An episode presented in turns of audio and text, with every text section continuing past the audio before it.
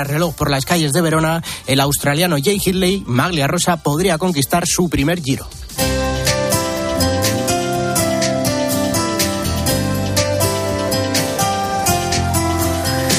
Y hoy en el espejo unimos a Dante, su Divina Comedia y a la Virgen María. Álvaro Real, buenas tardes. Buenas tardes, Iván. ¿Qué te parece? Mira, un día como hoy nacía Dante Alighieri. Papa Francisco lo considera un profeta de esperanza y testigo del deseo humano de felicidad. Nos puede ayudar a avanzar con serenidad y valentía en la peregrinación de la vida y de la fe que todos estamos llamados a realizar, destaca el Papa.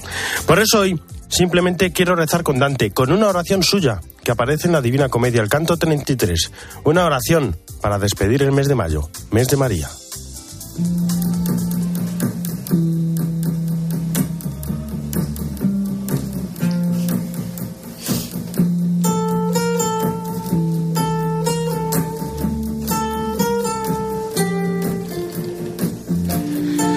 Virgen Madre, hija de tu Hijo, la más humilde y alta criatura del santo plan de Dios término fijo. Tú ennobleciste la humana natura hasta tan alto grado que su autor no desdeñó el hacerse de esa hechura. En tus entrañas se encendió ese amor, por cuyo ardor allí en la eterna paz llegó a ser germinada así esta flor. Cual luz de mediodía brilla tu caridad sobre los santos, y para los mortales, de esperanza, eres vivo manantial. Mujer, Eres tan grande y tanto vales que si alguien busca gracia sin tu ayuda, son un volar sin alas sus afanes. Pues tú con gran bondad no solo cuidas de quien te pide, con generosidad te adelantas y das antes que acuda. En ti misericordia, en ti piedad, en ti magnificencia, en ti se aúna cuanto en la criatura hay de bondad.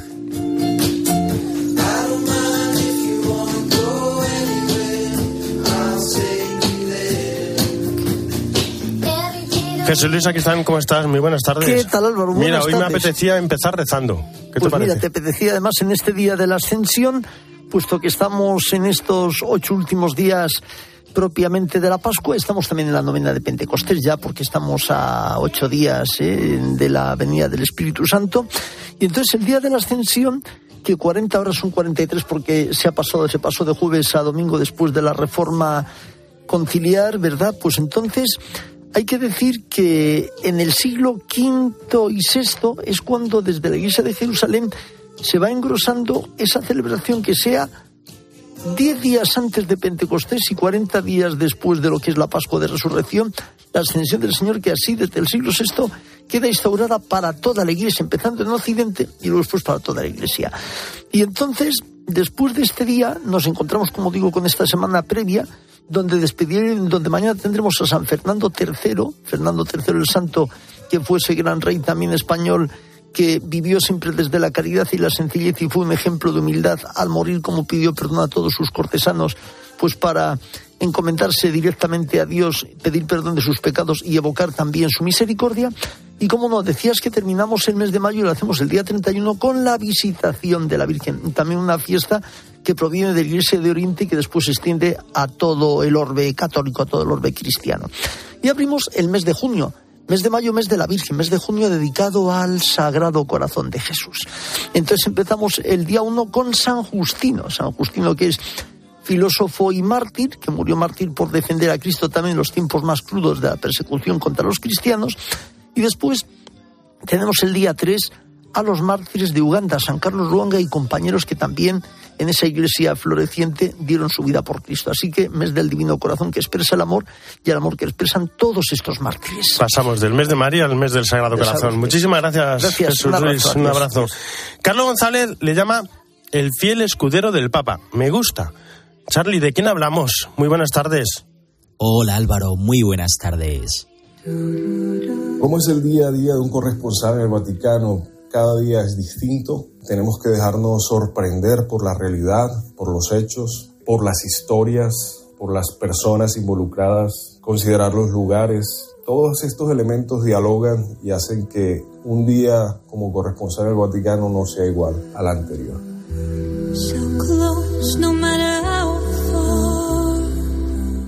Antes o después, cuando tiembla la nostalgia o cuando arrecia el temporal, todos necesitamos un abrazo, una caricia, una palabra de consuelo.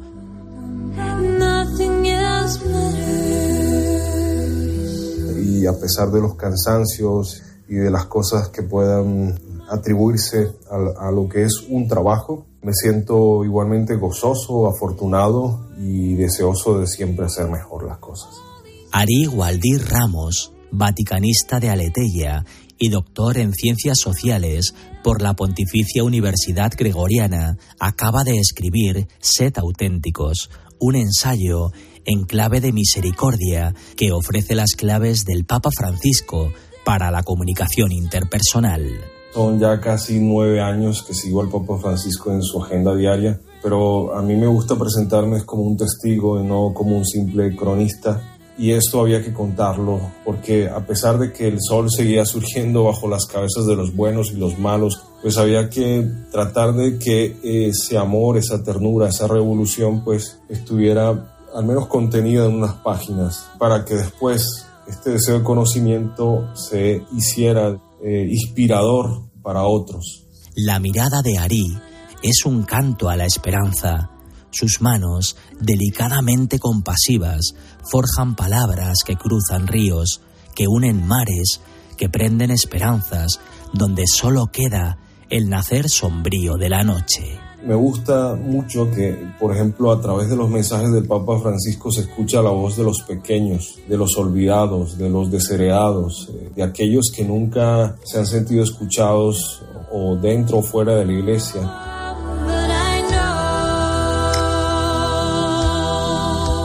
Y eso, eso me llena mucho el corazón. Me, encanta que podamos ser testigos y testimoniar esta revolución de la, de la ternura. La preciosa aventura del creer nos alienta una y otra vez, tal y como recuerda este vaticanista colombiano, a escuchar con el corazón, a poner palabras a los sueños y a sembrar consuelo en el alma de tantos y tantos recuerdos desleídos. Además el gesto del Papa se transforma también en un testimonio vital pues de misericordia, de consuelo, de perdón. Se convierte en símbolo porque sirve de modelo para imitar ese Jesús silencioso en la cruz con los brazos abiertos que nos llama a un abrazo. El amor es el lenguaje del alma, ese rincón habitado por el Padre donde caben las miradas de todos los que anhelan simplemente ser amados. Cierto, hay que tener una memoria del amor recibido incluso de, aquel que se ha donado, para cuando aceche el tedio y esa energía precisamente viene del amor gratuito del Señor.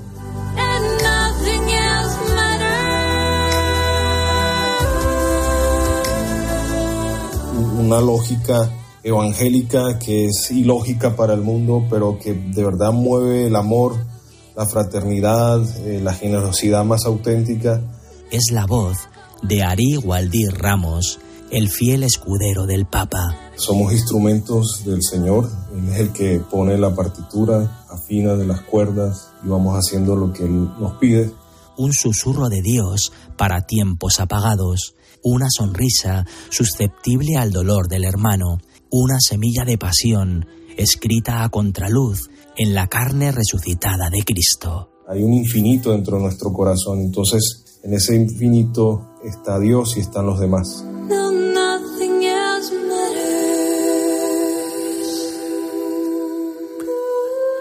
Muchísimas gracias, Charlie. Nos vamos a Roma a las 2 y 14, no era menos en Canarias. Ángeles Conde, ¿cómo estás? Muy buenas tardes. Hola Álvaro, buenas tardes. Bueno, antes del rezo del Ángelus, el Papa reflexiona sobre la ascensión, fiesta de hoy, y nos habla del amor de Dios. Sí, en definitiva el Papa nos ha dicho que bueno, pues eh, Jesús asciende eh, a los cielos, pero no abandona a los discípulos, sube al Padre para interceder por nosotros. Por eso ha dicho eso, precisamente que no nos deja solos, porque en lugar de permanecer con unos pocos en cuerpo, pues ha sido cercano a todos con su espíritu y nos ha hablado del amor. Vamos a escuchar al Papa lo que nos ha dicho sobre el verdadero amor. Anche in questo si vede l'amore di Gesù per noi. La sua è una presenza che non vuole limitare la nostra libertà. Al contrario, fa spazio a noi, perché il vero amore genera sempre una vicinanza che non schiaccia.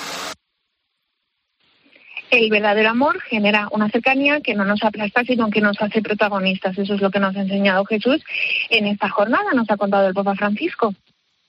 Bueno, y tras la oración, Papa Francisco empezó hablando de saber escuchar con el corazón, luego dijo que el enfermo es más importante que la enfermedad, luego estuvo hablando del Rosario por la Paz y de repente, ¡pum!, nuevos cardenales y uno de ellos español. Sí, sabes que le gusta al Papa Francisco al final siempre de su intervención en el Ángelus, una Regina Cheli, pues dar estas sorpresas, el Papa de las sorpresas. El español es Fernando Vergues Azcárraga al Alzaga, perdón, hoy ya me estoy liando yo con el nombre. perdón, es eh, bueno, pues un salmantino de 77 años, legionario de Cristo, que lleva nada más y nada menos que 50 años sirviendo aquí en la Santa Sede. Fernando Verges Alzaga es hasta ahora, creemos que seguirá haciéndolo pese bueno, pues al nombramiento como cardenal, es el presidente de la gobernación del Estado Ciudad del Vaticano y presidente de la Pontificia Comisión para el Estado Ciudad del Vaticano. Es un cargo importante, un cargo de confianza que da Francisco a este español. Con él ya son 15, serán 15 los cardenales en el Colegio Cardenalicio españoles, nueve de ellos electores, los que pueden votar. Y bueno, pues el Papa Francisco sumará el 27 de agosto, día que será este consistorio, sumará 21 nuevos cardenales al colegio cardenalicio, 16 de ellos electores, es decir, que tienen menos de 80 años y podrían votar en un eventual cónclave, y cinco de ellos eméritos. Pues bueno, un reconocimiento que da el Papa Francisco, que no podrían votar en, el, en un eventual cónclave, pero es un reconocimiento que da el Papa Francisco, bueno, pues a toda una vida de servicio al pueblo de Dios. Muchísimas gracias, Ángeles. Un fuerte abrazo. Buena doménica. Arrivederci. Buen pranzo. Un abrazo grande, un abrazo grande, buen pranzo. En mediodía, El espejo. Álvaro Real. Cope. Estar informado.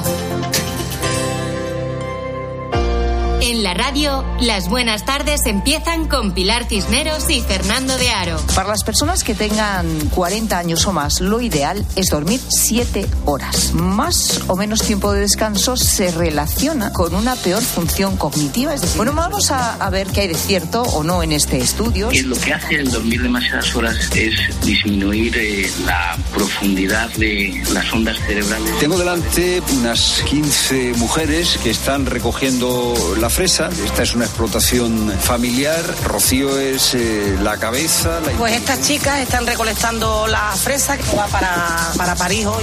De lunes a viernes desde las 4, las mejores historias las escuchas en La Tarde de Cope. Perdónenme si les interrumpo la historia que hoy voy a contarles. Me hizo cambiar mi barco de rumbo y está basada en hechos reales. Hoy es la jornada por las comunicaciones sociales y de periodismo, de escucha. Me gustaría hablar con un compañero bravo. Santiago Ruiz Gómez ha sido reconocido con el premio Bravo en comunicación diocesana. El riojano es el responsable de comunicación de la diócesis de Calahorra y la Calzada de Logroño. Además, también es el conductor de los espacios religiosos de Cope Rioja. Santi Ruiz, ¿cómo estás? Buenas tardes. Muy buenas. ¿Qué tal? Muy buenas. ¿Qué tal va la resaca del premio? Pues muy bien, la verdad que, que muy agradecido a, a todas las personas ¿no? que me han felicitado y que además en parte el premio también es suyo, ¿no? porque no sería posible ¿no? sin el trabajo de toda una diócesis pues tener un, un premio bravo como este. ¿Te lo crees ya? ¿Te crees ya que eres un, un premio bravo? Bueno, me lo, me lo empiezo a creer ahora que tengo ya lo que es el, el trofeo, ¿no? Por así decirlo, porque desde el 1 de diciembre que me lo, me lo comunicaron, la verdad es que no, no entendía tampoco por qué, ¿no? Porque al fin y al cabo nosotros hacemos una labor del día a día muy silenciosa, muy callada, la, la labor informativa de la diócesis. Pues si quieres, te, si quieres te lo explico. La pastoral digital que hicisteis en pandemia fue una auténtica barbaridad. Sí, así es. Eh, a ver, yo siempre lo he dicho, las crisis son oportunidades y lamentablemente hemos vivido una crisis muy dura, pero ahí surgió mucha creatividad y, pero es verdad que no, fue solo mía. ¿eh? Además hicisteis una cosa muy importante y que va en la línea del mensaje del Papa, que fue escuchar las necesidades de la gente. Sí, eh, es una de las cosas que yo intento todos los días realizar, que es la escucha, la empatía. Eh, necesitamos ponernos en los zapatos de los demás, porque mm, si no, no, no, no nos van a hacer caso. Es, es tan sencillo como eso. Mm, No, si no tenemos muy claro cuáles son las necesidades de la gente, si no tenemos muy claro lo que la gente necesita, eh, no vamos a cubrir mm, la- dichas necesidades. Y es lo que hicimos. ¿Qué, qué, qué pasó con la pandemia? Nos cerraban las iglesias. Mm, ¿Qué necesita la gente? Rezar. La gente necesita un templo. Pues ¿qué hicimos? Una parroquia virtual. Con todo lo que eso conlleva, ¿no? Eh, con lo, que conlleva un campanario, que es rezar, mm, tocar a, muerto también, por desgracia, lo que conlleva también un confesionario, eh, dando unos teléfonos para unos sacerdotes para que eh, acogieran y, y escucharan a, a los que lo necesitaban, que estaban en soledad.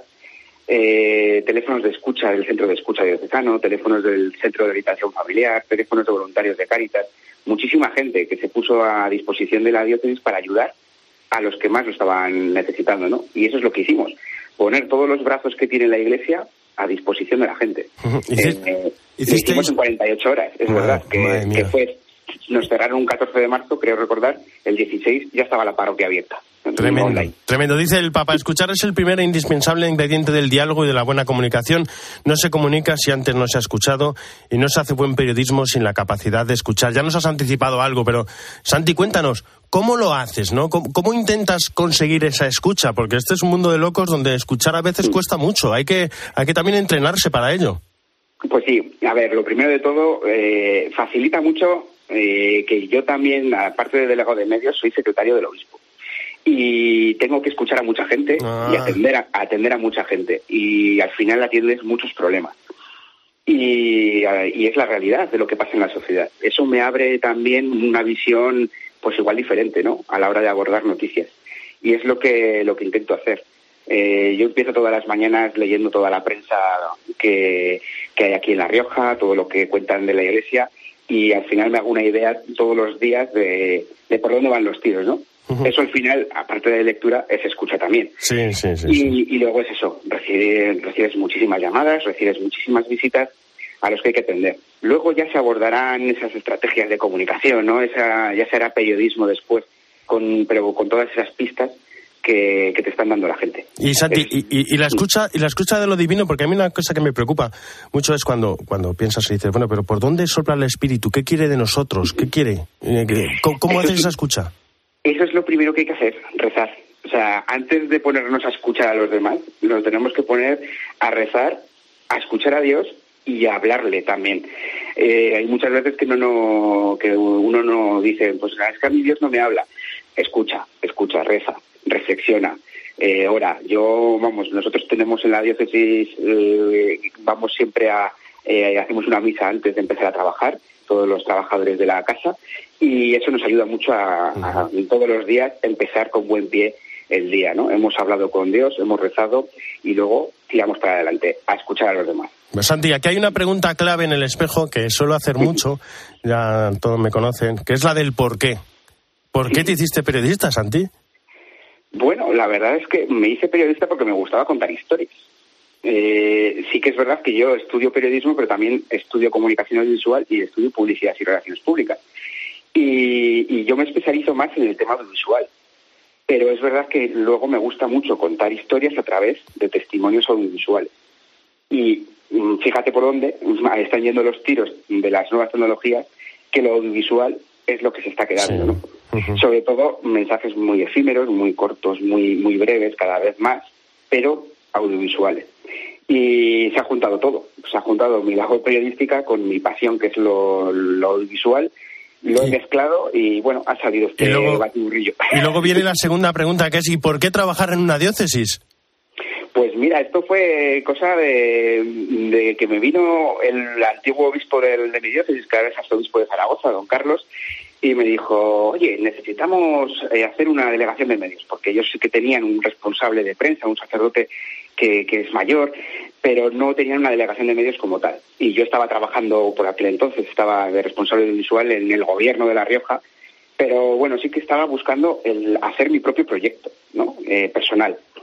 Y esto era una oportunidad. Y yo digo, bueno, qué mejor manera que ayudar a la iglesia, en la que he estado colaborando durante años desde que era jovencito, ¿no? Porque yo me acuerdo que llevé la prensa ya de, de los días de la diócesis en la Jornada Mundial de la Juventud en Madrid de 2011. Eh, había estado colaborando en la pastoral juvenil, llevo 11 años en la delegación llevando todo el tema de redes sociales y comunicación. Y dije, y me dijo el obispo, oye, ¿no te apetece hacer esto? Y digo, adelante. Aquí estoy, brazos abiertos, y me fui con él. me fui con él y desde entonces la verdad es que ha sido una gran oportunidad. Eh, no dejé escapar ese tren y estoy súper agradecido a la diócesis, muy agradecido a, a don Carlos Escribano y muy agradecido a mi actual obispo, don Santos, que ha seguido confiando en, en mí en- y en la tarea que se realiza. Pues solo se me ocurre una palabra para despedirte, Santi, que es bravo. Bravo, te lo gracias. mereces. Santiago Ruiz Gómez, compañero, un fuerte abrazo. Un abrazo, Muchas gracias. gracias. Nos vamos a Hispanoamérica.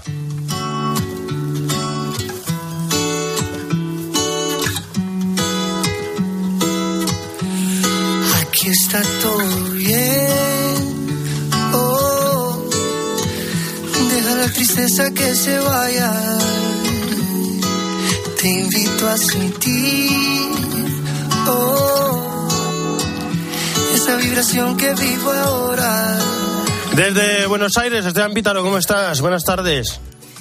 Muy buenas tardes, Álvaro. ¿Cómo estás vos? Bien, bien, feliz, contentos por esta sorpresa y además estoy hablando de los cardenales, claro está, del Papa Francisco y además también tenemos cardenales en Latinoamérica. Por supuesto. ¿Sabés? En 2015, después de visitar Paraguay, a Francisco le preguntaron por qué Paraguay no había tenido cardenales en toda su historia. En ese momento dijo que no sabía, porque él recordaba grandes obispos paraguayos, pero explicó que es difícil balancear carismas, visión universal que tiene que tener un cardenal, porque eso se requiere, una visión universal. Y en broma dijo que Paraguay merecería dos cardenales en ese momento. Bueno, Siete años después, Paraguay por primera vez va a tener un representante en el Colegio Cardenalicio nacido en su país. El arzobispo de Asunción, una histórica iglesia sudamericana, va a ser cardenal. Se trata de Monseñor Alberto Martínez Flores, durante muchos años obispo castrense, desde 2021 arzobispo de esta diócesis primada del Paraguay. Alguno dirá con razón que hay otro paraguayo actualmente en el Colegio Cardenalicio, es que el cardenal español Cristóbal López, arzobispo de Rabat, vivió 18 años en el Paraguay, incluso está nacionalizado. Así que verdaderamente se dio esto de dos, Dos cardenales, de alguna manera paraguayos en el Colegio Cardenalicio. Desde Colombia, también otra voz para ayudar al Papa en el gobierno de la Iglesia.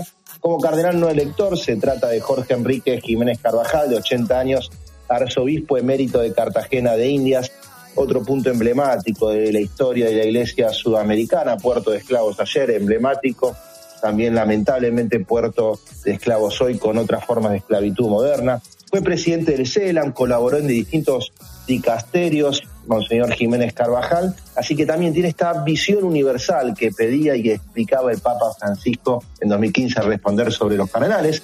Y la tercera alegría para estas tierras, como siempre, una compartida tiene que haber, porque va a ser cardenal Fernando Verges Alzaga, arzobispo español, presidente de la gobernación del Vaticano, español oriundo de Salamanca, sí, pero secretario del venerable cardenal Eduardo Francisco Pironio ya en Roma, tanto en la, en la congregación para los institutos de vida consagrada como en el Pontificio Consejo para los Laicos, allá por la década del 70 y 80. Cuando el Papa Francisco lo consagró obispo en 2014, le decíamos, señor Verges, la amistad, le recordaba la amistad que tenía con el cardenal Cuarrachino, que fue arzobispo de Buenos Aires antes de Francisco, e incluso unas religiosas benedictinas amigas de él aquí en el Gran Buenos Aires.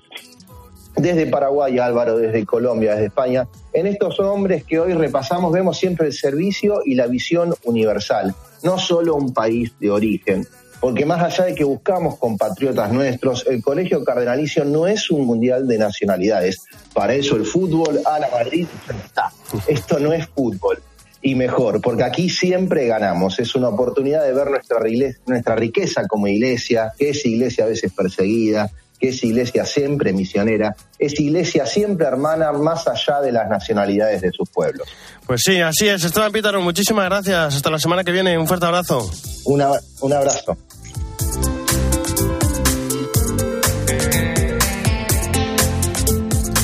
En la producción, Jesús Luis Aquistán, en el control técnico Natalia Escobar y en control central Fernando Rodríguez. Ya saben que el espejo no termina, sino que gira y ahora nuestro reflejo se abre hacia Mediodía Cope con toda la información nacional e internacional que nos trae Iván Alonso. Iván, buenas tardes de nuevo. ¿Qué tal? Buenas tardes de nuevo, Álvaro, en este domingo en el que hay que hablar de fútbol porque el madridismo vive un día feliz, se ha levantado muy contento tras conquistar ayer su decimocuarta Copa de Europa que va a celebrar hoy por las eh, calles de la capital con sus seguidores. Vamos a estar en París en este mediodía COPE para analizar cómo fue esa final histórica de ayer.